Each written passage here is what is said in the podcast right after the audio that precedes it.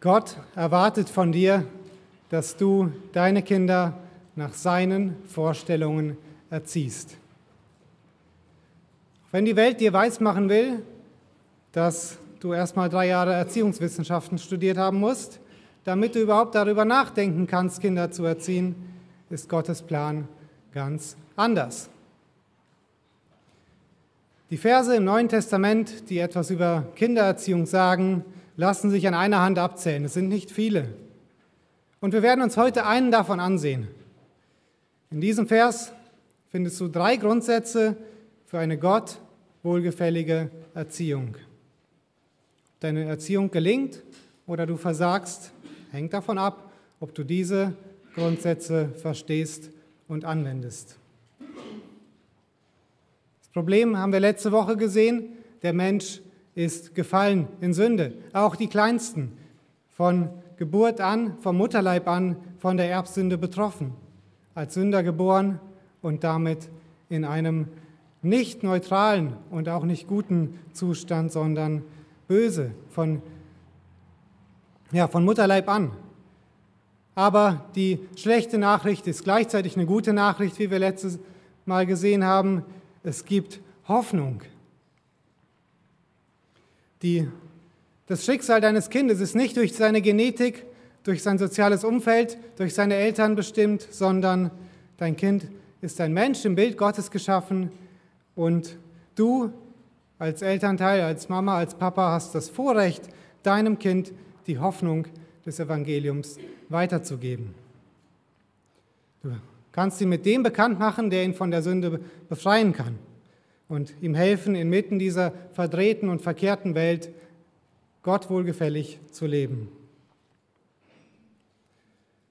Durch deine Erziehung kannst du dein Kind nicht zum Christen machen. Du kannst es nicht retten. Das kann nur Gott selbst. Aber du kannst es, wie Matthias es ausgedrückt hat in seiner Predigt vor zwei Wochen, in die Pole Position, in die erste Position stellen, damit es beste Chancen hat, nicht nur für das irdische Leben, sondern auch für das ewige. Und heute wirst du, wie erwähnt, drei Grundsätze kennenlernen, die du beherzigen musst, um deine Kinder Gott, Gott wohlgefällig zu erziehen. Du wirst sehen, dass du als erstes deine Berufung kennen musst. Wem hat Gott mit diesem Auftrag versehen? Wem, gehör, ge, wem gehört der Auftrag der Kindererziehung? Als zweites musst du die große Gefahr kennen. Wovor musst du dich ganz besonders in Acht nehmen? Und schließlich musst du verstehen, was ist denn dein Auftrag? Du wirst sehen, dass Gottes Wort genugsam ist. Es reicht aus, um dich auszurüsten, diesem Auftrag nachzukommen. Schlag bitte den Epheserbrief auf. Der Epheserbrief ist ein herrlicher Brief. Er startet nicht mit einer Reihe von Problemen, die die Gemeinde hat oder mit irgendwelchen Dingen, die die Geschwister tun sollen, sondern er startet mit Gott, mit dem, was Gott getan hat. Gott, der Vater, hat die Gläubigen auserwählt. Gott, der Sohn, hat die Gläubigen gerechtfertigt. Gott, der Heilige Geist, hat die Gläubigen versiegelt. Er hat dich gerettet, wenn du gläubig bist, und zwar mit einem Ziel, das gleich am Anfang festgelegt wird, Kapitel 1, Vers 14, zum Lob seiner Herrlichkeit. Und in Kapitel 2, Vers 10 wird es noch etwas konkretisiert. Denn wir sind seine Schöpfung, erschaffen in Christus Jesus zu guten Werken, die Gott zuvor bereitet hat, damit wir in ihnen wandeln sollen. Diese guten Werke werden ein bisschen weiter ausgeführt im Epheserbrief. Die Gläubigen sollen ihrer Berufung würdig wandeln, die Einheit bewahren, mit ihren Gaben einander dienen, in Aufrichtigkeit miteinander umgehen. Sie sollen Nachahmer Gottes sein und sich von dem Schmutz der Welt fernhalten. Paulus fordert die Epheser auf, voll Geistes zu werden und das äußert sich ganz praktisch in den engsten Beziehungen. Mann und Frau leben die Rolle, die Gott ihnen zugeteilt hat. Und Kinder sollen ihren Eltern gehorchen, Kapitel 6. Und hier hat Paulus dann auch ein Wort an die Eltern. Was heißt es, für die Eltern voll Geistes zu sein? Was heißt es, für die Eltern Nachahmer Gottes zu sein? Wir lesen Epheser 6, Vers 4, unser Predigtext heute. Epheser 6, Vers 4. Und ihr Väter, reizt eure Kinder nicht zum Zorn, sondern zieht sie auf in der Zucht und Ermahnung des Herrn. Ein Satz mit zwei Aufforderungen und drei Grundsätze, die du beherzigen musst. Ein Satz, zwei Aufforderungen, drei Grundsätze. Das wird unsere Gliederung sein. Paulus macht am Anfang klar, an wen es geht, ihr Väter. Das werden wir im ersten Punkt ansehen. Kenne deine Berufung. Dann die erste Aufforderung, eine negative, reizt eure Kinder nicht zum Zorn. Das ist unser zweiter Punkt. Bedenke die große Gefahr. Und der dritte Punkt, die zweite Aufforderung in dem Vers, eine positive Aufforderung, zieht sie auf in der Zucht und Ermahnung des Herrn.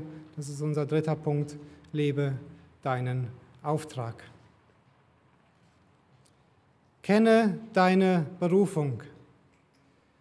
Ihr Väter, sagt Paulus und spricht damit natürlich in erster Linie die Männer an, nicht die Frauen. In Vers 1 hat er den Kindern befohlen, ihren Eltern gehorsam zu sein und hat sich damit ausdrücklich an Mutter und Vater gerichtet. Warum jetzt nur die Väter? Gott hat, wie Kapitel 5 deutlich gemacht, hat den Männern die Leitungsfunktion in der Ehe gegeben und genauso hat er ihnen die Leitungsrolle auch in der Kindererziehung gegeben. Die Parallelstelle Kolosser 3,21 fängt genauso an. Ihr Väter reizt eure Kinder nicht zum Zorn, damit sie nicht unwillig werden. Gott selbst vergleicht sich mit einem Vater, der seine Kinder züchtigt. Hebräer 12, Vers 7. Wenn ihr Züchtigung erduldet, so behandelt euch Gott ja als Söhne. Denn wo ist ein Sohn, den der Vater nicht züchtigt? Und die Voraussetzungen für einen Ältesten sind in der Gemeinde, dass er jemand ist, der seinem eigenen Haus gut vorsteht und die Kinder in Unterordnung hält mit aller Ehrbarkeit. 1 Timotheus 3, Vers 4. Wenn er das nicht tut, ist das ein Ausschlusskriterium. Wenn aber jemand seinem eigenen Haus nicht vorzustehen weiß, wie wird er für die Gemeinde Gottes sorgen? Vers 5. Und so geht der Aufruf der Kindererziehung primär an die Väter und Väter tragen die ganze Verantwortung dafür vor Gott. Aber es ist nicht so, dass sie diese große Aufgabe alleine erledigen müssen. Vor zwei Wochen haben wir in der Predigt von Matthias gehört, das Thema war die Grundlage einer stabilen Familie, dass Mann und Frau in der Ehe eine Einheit sind Sie sollen als Team funktionieren, als Team agieren und gemeinsam Gottes Auftrag umsetzen. Und allein schon deswegen ist Kindererziehung Teamsache. Als Frau, dafür hat Gott Eva geschaffen, bist du eine Hilfe für deinen Mann, eine Hilfe, um seinen Auftrag zu erfüllen. In den Sprüchen sehen wir, dass die Frau eine sehr wichtige Rolle in der Kindererziehung einnimmt. Sprüche 1.8. Höre mein Sohn auf die Unterweisung deines Vaters und verachte nicht die Lehre deiner Mutter. Mann und Frau erziehen, unterweisen gemeinsam die Kinder, Söhne wie Töchter.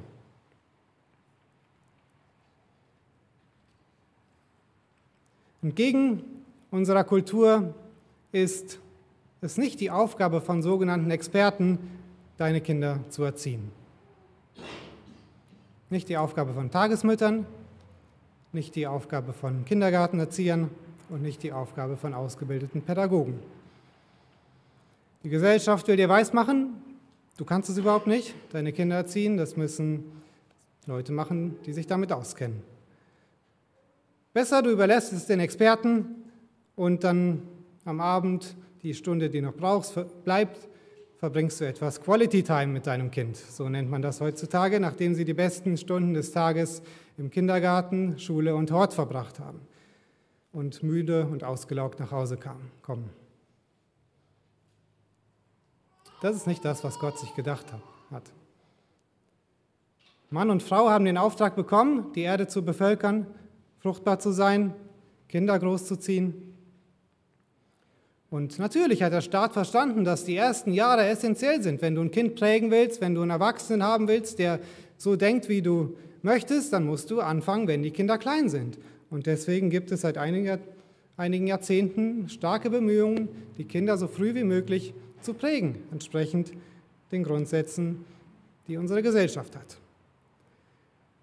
Aber Gott hat dem Staat diese Aufgabe nicht zugewiesen. Er hat eine Aufgabe, für Recht und Ordnung zu sorgen, die Guten zu belohnen, die Bösen zu bestrafen. Ganz klar definiert, Kindererziehung gehört nicht zum Auftrag des Staates. Das ist dein Job als Vater, das ist dein Job als Mutter. Nun, es ist nicht die einzige Aufgabe, die Gott dem Mann gegeben hat. Er ist ebenso dafür zuständig, für seine Familie zu sorgen, indem er arbeiten geht, dass sie ein Dach über dem Kopf hat, dass sie zu essen hat, dass sie Kleidung hat. Und so kann der Mann sich natürlich nicht den ganzen Tag um die Kinder kümmern. Aber die Lösung für diesen Zwiespalt ist, wie wir eben gesehen haben, nicht Kindergarten und Hort, sondern deine Hilfe, die Gott dir gegeben hat, deine Frau. Als Paulus die Kriterien festgelegt hat, wann eine Witwe finanzielle Unterstützung kriegen sollte von der Gemeinde, sagte er, 1 Timotheus 5, Vers 9 bis 10, eine Witwe soll nur in die Liste eingetragen werden, wenn sie nicht weniger als 60 Jahre alt ist, die Frau eines Mannes war und ein Zeugnis guter Werke hat. Wenn sie Kinder aufgezogen, Gastfreundschaft geübt, die Füße der Heiligen gewaschen, Bedrängten geholfen hat, wenn sie sich jedem guten Werk gewidmet hat.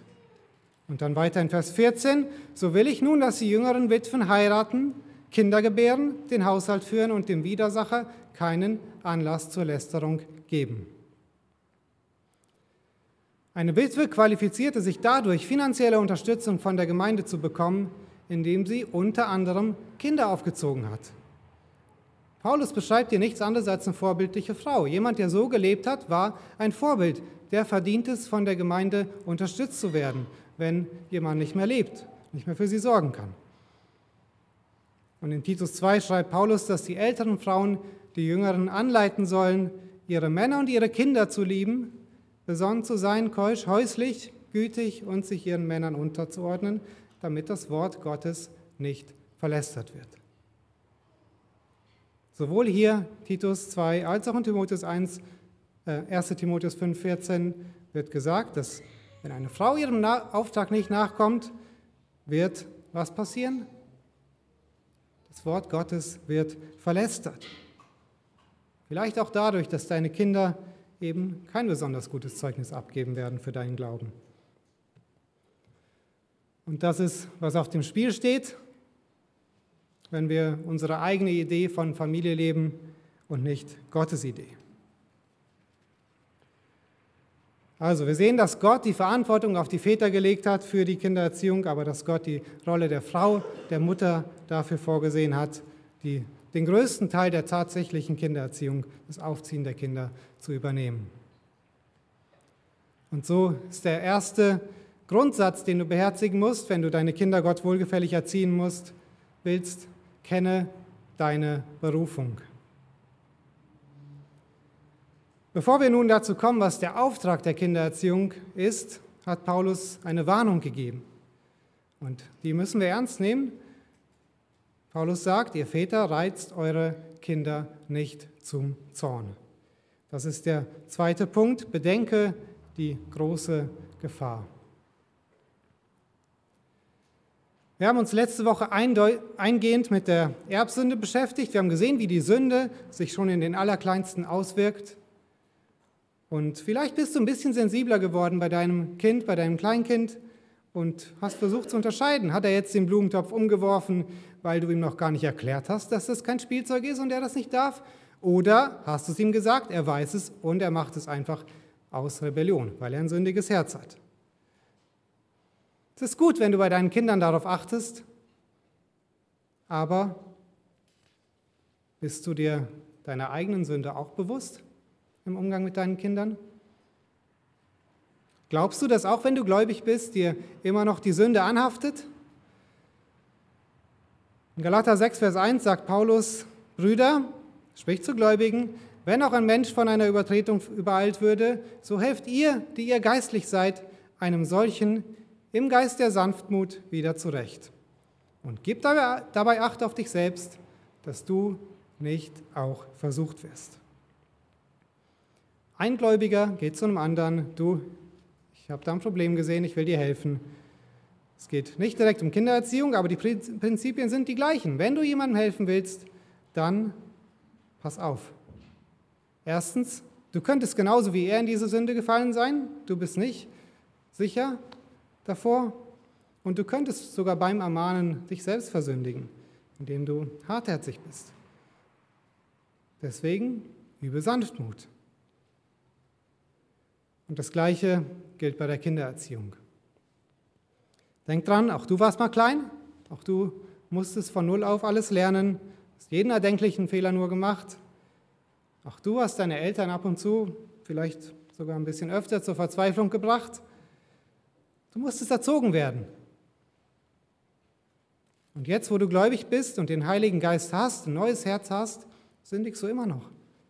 Gegen Gott, gegen deinen Ehepartner, gegen deine Kinder. So warnte Jesus davor, den Splitter im Auge des anderen, des Kindes zu sehen, aber den Balken im eigenen Auge nicht. Deshalb musst du dir deiner eigenen Sündhaftigkeit bewusst sein, musst dir bewusst sein, dass du dazu neigst, deine Kinder zum Zorn zu reizen. John MacArthur hat ein Buch geschrieben, gibt es leider nicht auf Deutsch, Being a Dad Who Leads, ein Vater, der leitet. Dort schreibt er eine ganze Reihe von Dingen, die du bewusst oder unbewusst tust und damit gegen Gottes Gebot verstößt, deine Kinder nicht zum Zorn zu reizen. Die folgenden, folgende Liste, zehn Punkte, stammen aus diesem Buch, sind teilweise Prinzipien ohne konkrete Bibelstelle, aber im Grunde ist alles eine Anwendung des Gebots, liebe deinen Nächsten wie dich selbst. Das sind Dinge, die sollten wir ganz natürlich nicht tun. Du kannst erstens deine Kinder zum Zorn reizen, indem du übervorsichtig bist. Du gibst ihnen keine Freiheit, sich zu entwickeln, du traust ihnen nicht, du behältst sie ständig unter deiner Kontrolle. Stattdessen solltest du, je älter sie werden, sie immer mehr loslassen und ihnen erlauben, die Welt zu entdecken, Abenteuer erleben, den Weg zu gehen. Zweitens, du kannst deine Kinder zum Zorn reizen durch Bevorzugung. Bekanntes Beispiel aus der Bibel, Altes Testament, Isaac bevorzugte Esau. Das war sein Lieblingssohn gegenüber Jakob. Bei Rebekka war es genau andersrum, seiner Frau. Ihr Lieblingssohn war Jakob. Diese Bevorzugung führte dazu, dass Rivalität entstand unter den Brüdern. Jakob betrog Esau um sein Erbe, Jakob musste fliehen und Rebekka hat ihren Lieblingssohn nie wieder gesehen. Daher pass auf, dass du deine Kinder nicht durch Vergleichen zum Zorn reizt. Warum kannst du nicht so gehorsam sein wie dein Bruder? Warum sieht dein Zimmer so aus? Schau mal deine Schwester an. Solche Sätze hinterlassen tiefe Verletzungen und führen zu Rivalität, zu Feindschaft unter den Geschwistern. Drittens, kannst deine Kinder zum Zorn reizen, indem du unrealistische Leistungsziele setzt. Manche Eltern setzen ihre Kinder unter Druck, damit sie in der Schule, im Sport, in der Musik, egal was sie tun, sie müssen immer die Besten sein. Das hat oft wenig mit den Begabungen des Kindes zu tun und viel mit der mit dem Ansehen der Eltern und mit dem Stolz der Eltern. Wenn du deinen Kindern das Gefühl gibst, dass ihre Leistungen nie gut genug sind, wenn du sie nie lobst für eine Errungenschaft, werden sie verzweifeln, weil sie merken, dass sie dich nicht zufriedenstellen können. MacArthur schreibt in, der, in dem Buch von einer Teenagerin, mit, er, mit der er selbst Gespräche geführt hat, die erfolgreich war in der Schule, aber egal, was sie tat, ihre Mutter hatte immer irgendetwas auszusetzen.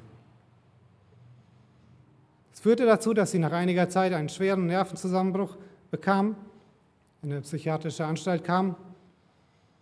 Irgendwann wurde sie wieder entlassen, kam nach Hause, aber das Kritisieren ging weiter. Bevor sie ihren endgültigen Zusammenbruch bekam und sich das Leben nahm, sagte sie, egal was ich tue, meine Mutter ist nie zufrieden mit mir.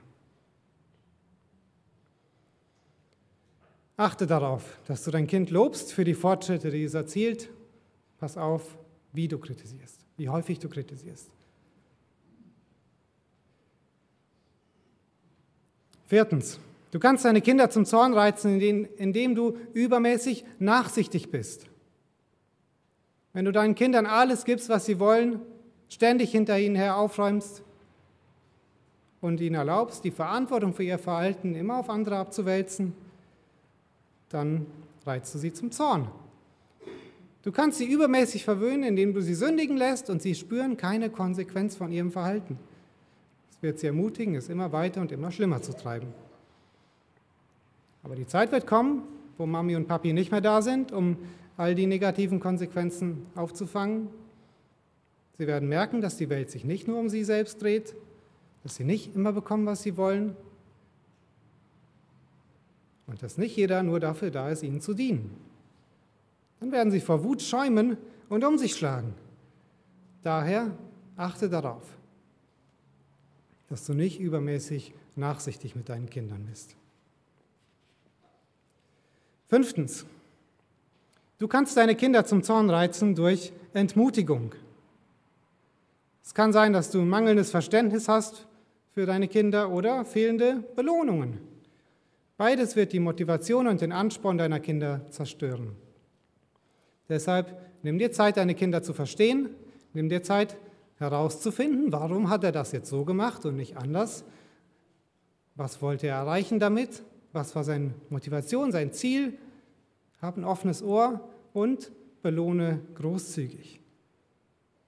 Wir haben eben gesehen, Gott ist ein großzügiger Gott. Wir sollen Gott nachahmen. Gib ihnen Anerkennung und Ehre, wenn es angemessen ist, und sei geduldig mit ihnen. Leg die Erwartungen nicht unrealistisch hoch und reagiere nicht auf eine Art und Weise, die dazu führt, dass sie sich unterlegen oder entmutigt fühlen. Sechstens, du kannst deine Kinder zum Zorn reizen, indem du keine Opfer für sie bringst. Du gibst ihnen das Gefühl, dass sie nur ein Eindringling in deinem Leben sind, offen oder unterschwellig. Du lässt sie spüren, dass sie eigentlich stören, dass sie dir im Weg sind bei dem, was du eigentlich tun willst. Du freust dich immer, wenn du sie mal abgeben kannst und irgendwas machen kannst, was dir Spaß macht. Wenn du auf diese Weise gleichgültig nicht verfügbar bist für deine Kinder, dann werden sie dich wahrscheinlich irgendwann verachten. Siebtens, du kannst deine Kinder zum Zorn reizen, indem du ihnen nicht erlaubst, Kinder zu sein. Kinder sind nicht perfekt. Sie müssen viel lernen, werden viele Fehler machen. Wenn sie was umstoßen am Tisch, muss kein großes Ding draus machen.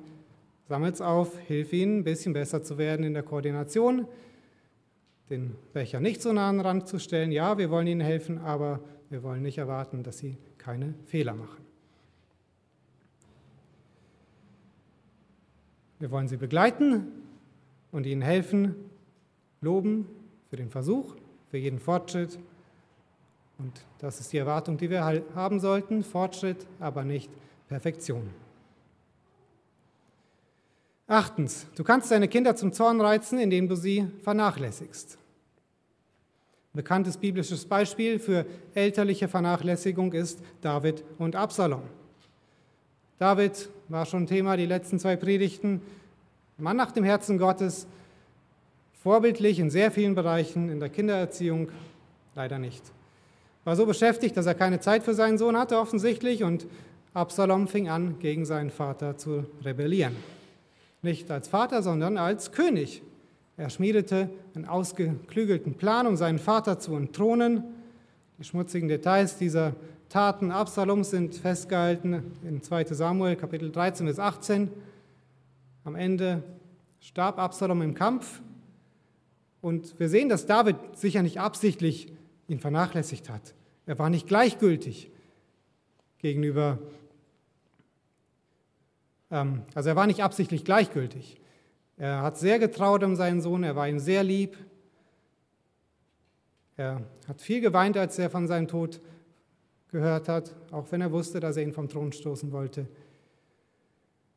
Aber ja, dennoch war die Vernachlässigung da und du musst als Vater dafür sorgen, dass deine Kinder sich deiner Liebe zu ihnen bewusst sind. Es reicht nicht aus, wenn du das weißt, dass du sie lieb hast, du musst es ihnen verbalisieren, klar machen, durch Worte, aber auch durch die Zeit, die du ihnen widmest. Neuntens, du kannst deine Kinder zum Zorn reizen durch Missbrauch von Worten. Mit bloßen Worten können Eltern das Herz eines Kindes in Stücke reißen. Worte, die in Wut, in Sarkasmus, in Spott gesprochen, worden, ge gesprochen werden. Manche Eltern sagen Dinge zu ihren Kindern, das würden sie keinem anderen Menschen sagen. Und Kinder sind nicht in der Lage, sich zu wehren. Sie bleiben zurück, verletzt, zertrümmert, zurückgewiesen fühlen sie sich vielleicht. Und mit der Zeit führt so ein Verhalten zu Verbitterung, Rebellion. Zehntens, du kannst deine Kinder zum Zorn reizen durch körperlichen Missbrauch. Manche Kinder sind übereifrig, wenn es darum geht, ihre Kinder zu bestrafen. Sie gehen weit über vernünftige, angemessene Maßnahmen zur Disziplinierung hinaus und verletzen sie am Ende sogar. Das ist die schlimmste Form von Mobbing, von Brutalität, weil Eltern ihre Kinder beschützen sollen und sich am meisten um sie kümmern sollten.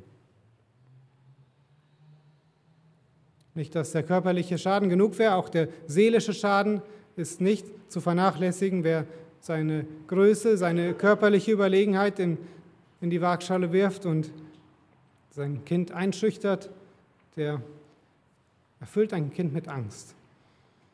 Und das Kind wird höchstwahrscheinlich mit einem rachsüchtigen Geist aufwachsen und ein ähnliches Verhalten an den Tag legen später.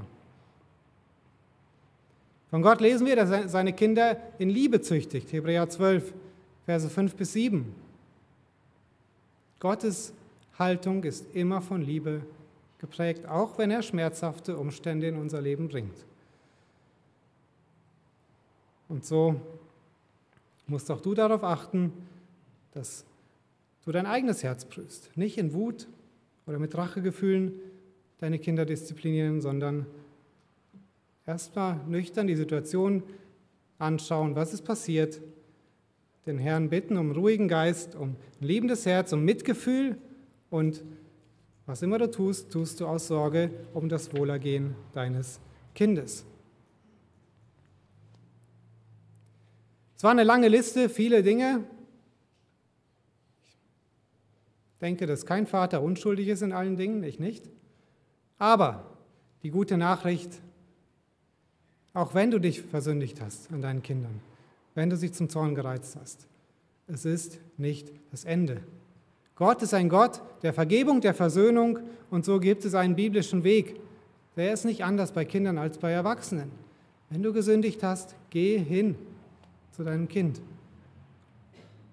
Erkenne deine Sünde. Red's nicht schön. Mach auf keinen Fall dein Kind verantwortlich. Hättest du nur, dann hätte ich nicht. Übernimm Verantwortung für deine Sünde, nenn sie beim Namen, bitte um Vergebung. Das ist, was zerbrochene Beziehungen wiederherstellt. Du musst nicht warten, bis dein Kind sechs Jahre alt ist. Auch ein Säugling versteht, wenn du es liebevoll in den Arm nimmst und mit einer ruhigen Stimme redest. Und wenn dein Kind dich versteht, dann nutze diese Gelegenheiten, um über das Evangelium zu reden. Mach ihnen klar, dass du ein Sünder bist der durch Gnade gerettet ist und nicht, weil du so ein toller Hecht bist. Das macht deinen Glauben authentisch und begehrenswert für deine Kinder. Zehn Möglichkeiten, die Kinder zum Zorn zu reizen. Es gibt noch viel mehr, vor denen äh, wollen wir uns hüten, um unsere Kinder Gott wohlgefällig zu erziehen. Und ja, als Männer müssen wir ganz besonders darauf achten. Gott sei Dank sagt Gott uns nicht nur, was wir nicht tun sollen, sondern er gibt uns einen Auftrag, was wir stattdessen tun sollen. Damit kommen wir zum dritten Punkt, lebe deinen Auftrag. Ihr Väter, reizt eure Kinder nicht zum Zorn, sondern zieht sie auf, das ist der Befehl, zieht sie auf in der Zucht und Ermahnung des Herrn. Ihr Väter, zieht eure Kinder auf. Das ist die Aufforderung und wie wir gesehen haben, geht der Befehl an die Väter. Allein schon, dass Paulus sagt, zieht sie auf, macht deutlich, dass Kinder nicht von alleine groß werden. Sie brauchen Hilfe, um erwachsen zu werden. Und das ist, was das Aufziehen bedeutet. Du hilfst ihnen, zur Reife zu kommen, erwachsen zu werden. In den Sprüchen finden wir in Kapitel 29, Vers 15 eine Warnung genau dafür, ein Kind seinem eigenen Weg zu überlassen. Sprüche 29, 15, Rute und Zucht verleihen Weisheit, aber ein sich selbst überlassener Knabe macht seiner Mutter Schande, bereitet seiner Mutter Schande. Was genau bedeutet es jetzt, Kinder aufzuziehen? Zieht sie auf in der Zucht und Ermahnung des Herrn. Das Wort Zucht die erste Assoziation ist vielleicht die körperliche Züchtigung, aber das ist nicht der Hauptgedanke hier, sondern es ist das ganze Spektrum der Erziehung. Was hier gemeint ist, ist das Wort Padaia im Griechischen, was, äh, wovon das deutsche Wort Pädagoge abgeleitet wird. Wir wissen, was ein Pädagoge ist, der ist dafür da, Kinder zu erziehen. Äh, und das ist, was das Wort eigentlich heißt. Äh, das Kind trainieren, belehren, disziplinieren, der ganze, das ganze Spektrum, was zur Erziehung dazugehört.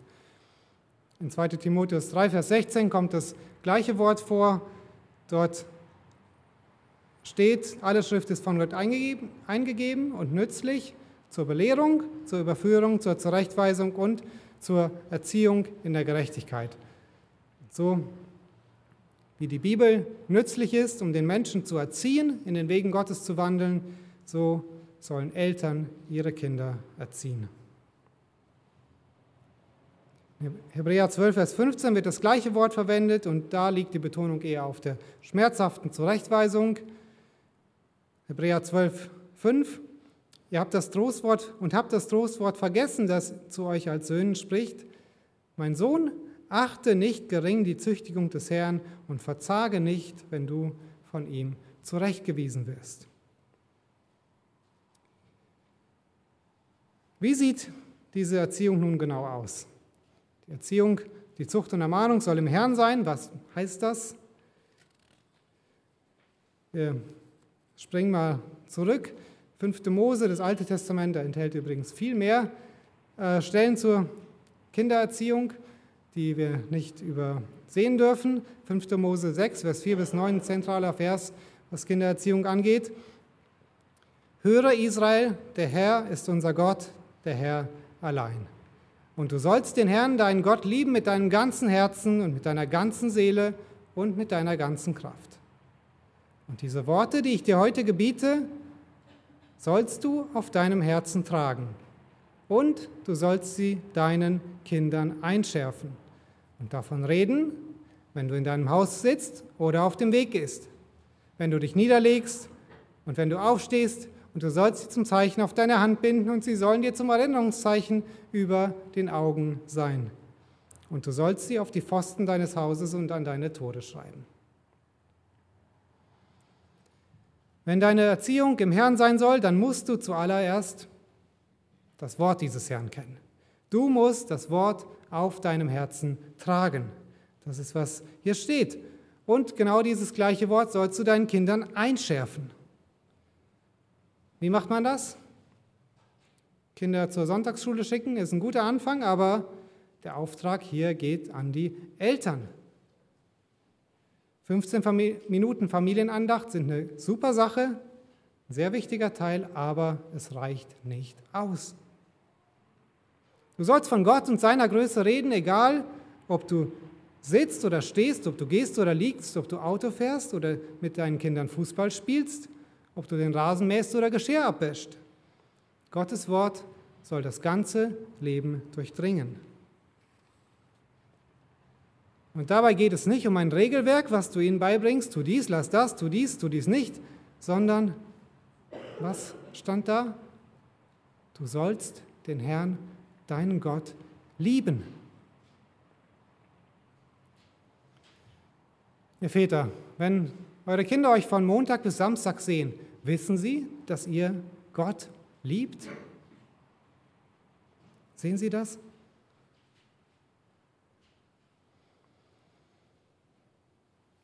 Es ist wichtig, systematisch den Kindern in einer Familienandacht Gottes Wort beizubringen. Nutze das Familienandachtsbuch, was parallel zur Sonntagsschule läuft. Eine super Sache. Nutze jede Hilfestellung, die du kriegen kannst, die Sonntagsschule.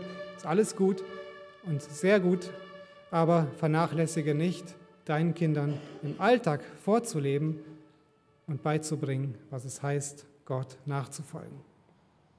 Lass dich unterbrechen beim Rasenmähen, wenn du an einen Ameisenhaufen kommst. Erklär ihnen, was hat die Ameise mit Fleiß zu tun. Lass dich beim Staubwischen unterbrechen. Erklär deiner Tochter, warum gibt es eigentlich Staub? Warum diese ganzen Unannehmlichkeiten? Wo kommt das her?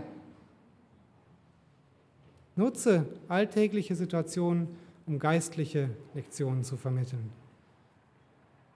Und das Buch der Sprüche ist das Handbuch für Kindererziehung, wo diese ganzen Lektionen zu finden sind.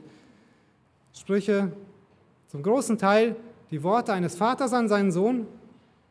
Es ist das Erziehungshandbuch von Gott selbst. Nutze es, um deinen Kindern wahre Weisheit beizubringen. Lehre sie, dass Gottesfurcht der Anfang der Weisheit ist. Lehre sie, ihr Herz zu bewahren vor den vielen Einflüssen in der Welt.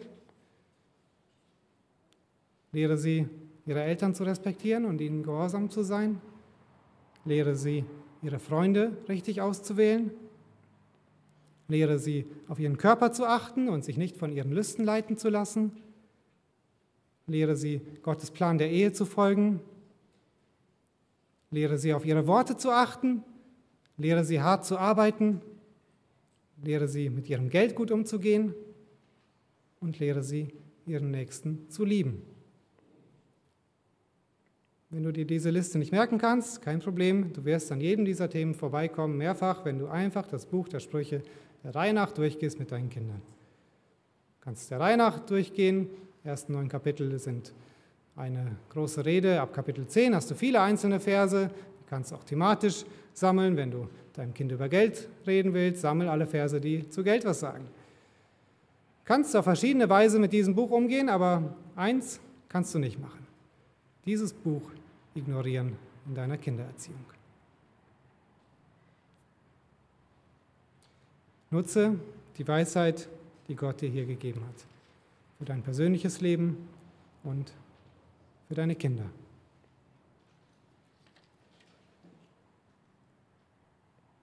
Nachdem wir gesehen haben, dass die Erziehung das ganze Leben umfasst und ganz natürlich ein Teil von deinem Leben ist, wollen wir uns ein bisschen auf das zweite Wort, was wir in Epheser 6, Vers 4 finden, konzentrieren.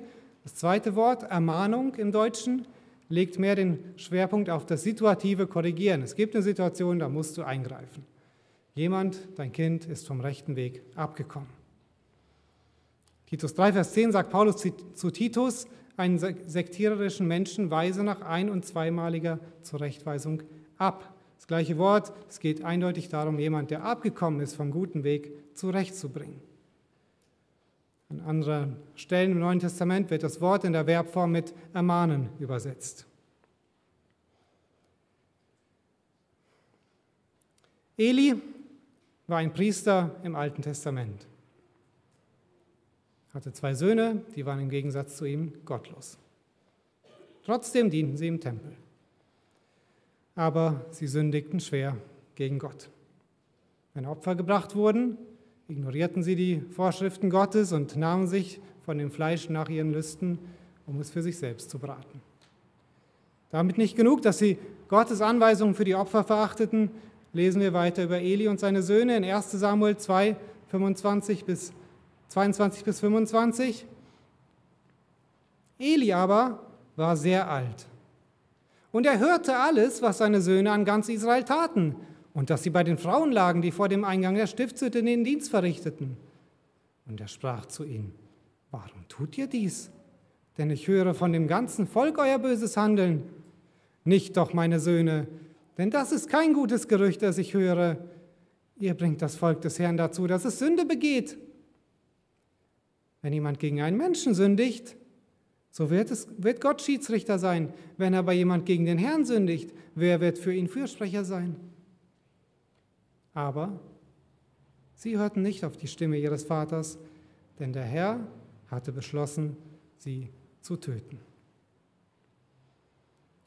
Eli bekam sehr wohl mit, was seine Söhne taten. Er bekam es nicht nur mit, er erkannte, dass es Sünde ist. Er erkannte es nicht nur, er konfrontierte seine Söhne damit. Wir würden wahrscheinlich sagen, er hat sie ermahnt.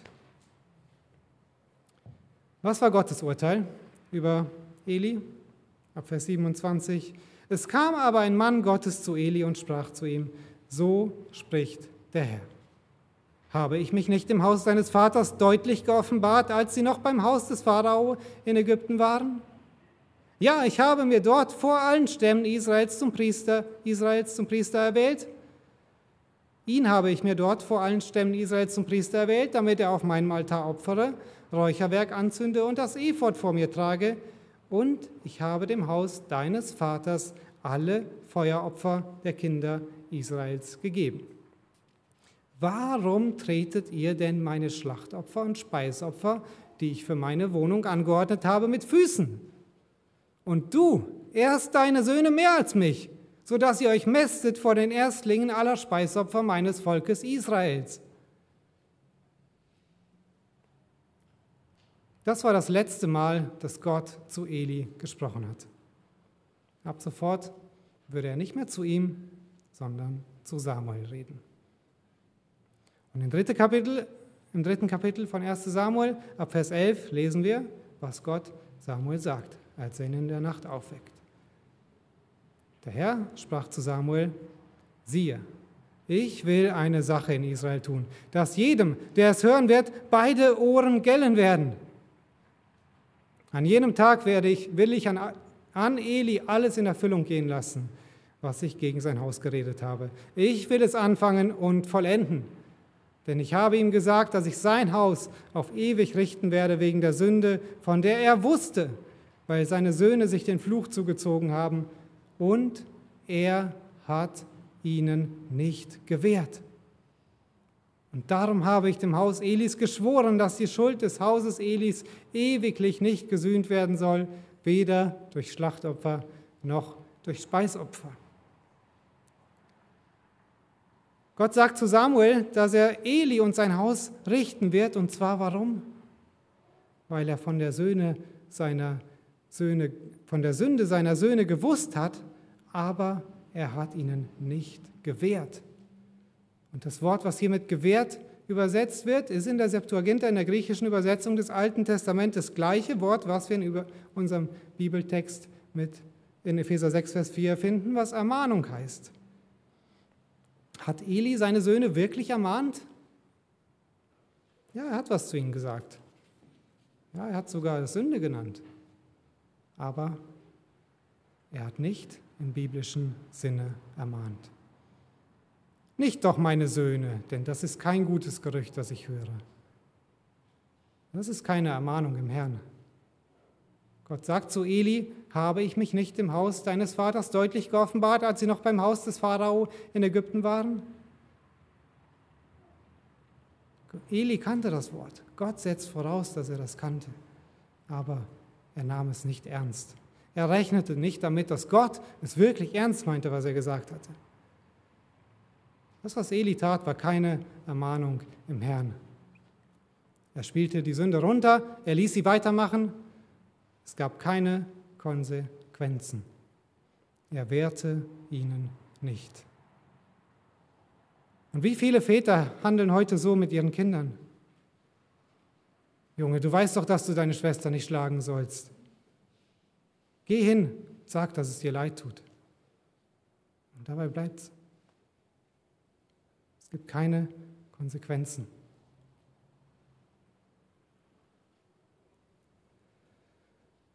Wenn wir unsere Kinder in der Zucht und Ermahnung des Herrn erziehen wollen, müssen wir Gottes Wort ernst nehmen. Und das heißt, die Dinge zu hassen, die Gott hasst, und die Dinge zu lieben, die Gott liebt.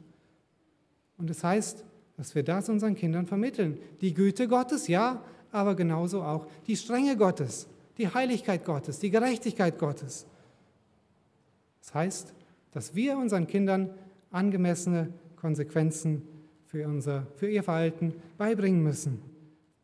Wenn du deine Kinder in diesem Sinne erziehst, dann bewahrst du sie vor viel schlimmeren Konsequenzen, die ihnen als Erwachsene unweigerlich begegnen werden, wenn sie nicht gelernt haben, weise zu leben.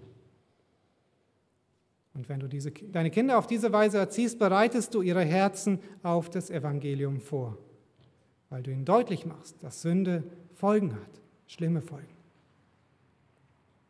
Nutze daher die Gelegenheiten, um darüber zu sprechen, über Sünde, über Strafe für Sünde, über den, der für Sünde gestorben ist, stellvertretend für jeden, der an ihn glaubt.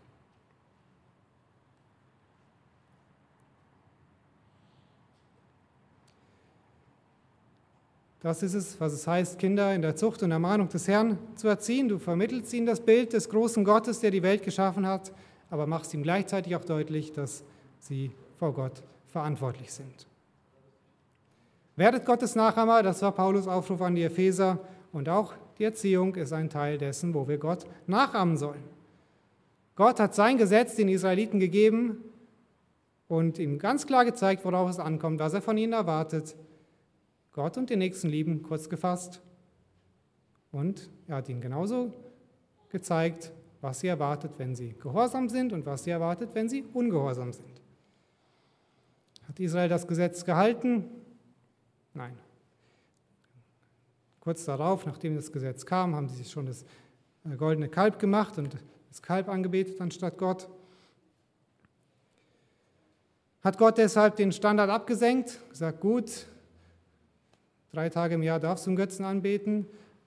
Nein, hat er nicht. Gottes Standard blieb. Du sollst keine anderen Götter haben neben mir. Keine. Auch wenn Israel immer wieder versagt hat, ihn zu halten. Wofür war das Gesetz dann da, wenn sie es eh nicht halten konnten? Paulus sagt in Galatern in 3 Vers, Galater 3, Vers 21, dass das Gesetz eben nicht dafür da war, dass der Mensch durch das Halten des Gesetzes zu Gott kommen kann, sondern es ist ein Zuchtmeister, ein Lehrmeister, ein Pädagoge, der das Volk Israel erziehen sollte. Was sollte er ihnen denn beibringen? Ja, genau das, dass sie Gottes Gesetz nicht halten können. Egal was sie tun, sie werden es nicht schaffen, Gottes Maßstab zu halten. Das Gesetz deutete auf Christus hin, weil es den Menschen klar macht, Gottes Anspruch wirst du nicht genügen. Du brauchst einen Mittler, du brauchst einen Stellvertreter. Also hat das Gesetz auf Christus hingewiesen. Und wenn du deine Kinder in der Zucht und Ermahnung des Herrn erziehen willst, kannst du nichts Besseres machen, als Gottes Pädagogik zu übernehmen. Es gibt keine bessere. Erwarte Gehorsam. Erklär ihnen den Maßstab Gottes. Sag ihnen, was sie tun sollen, was sie lassen sollen. Senke den Maßstab nicht, wenn du siehst, dass sie es nicht schaffen,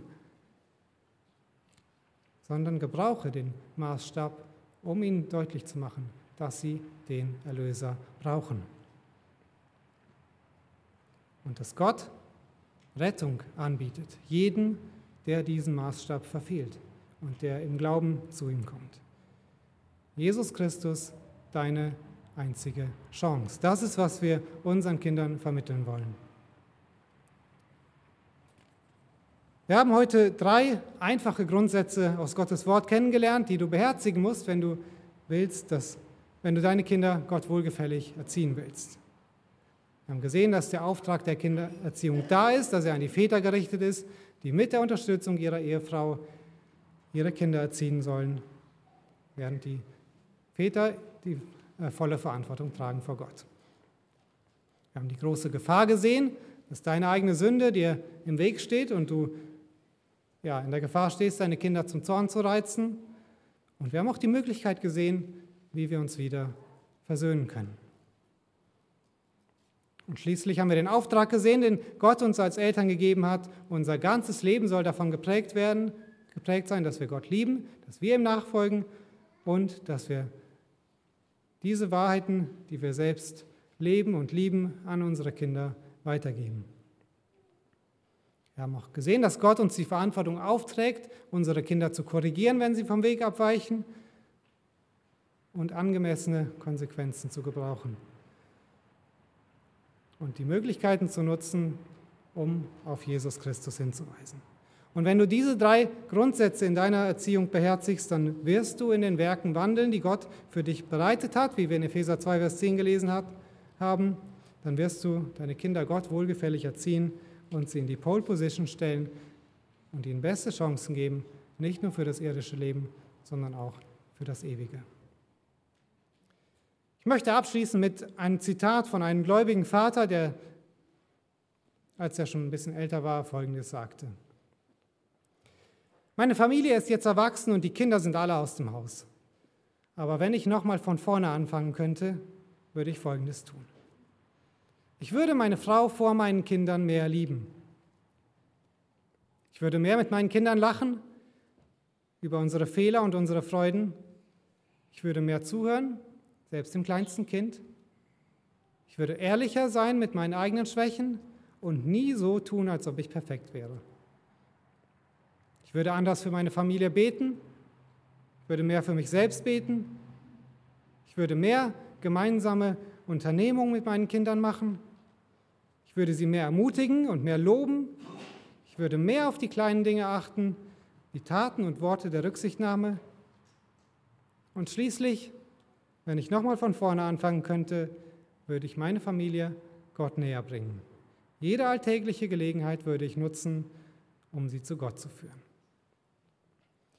Möge Gott uns Gnade geben, dass wir den Auftrag der Kindererziehung heute wahrnehmen und nicht später bereuen. Amen.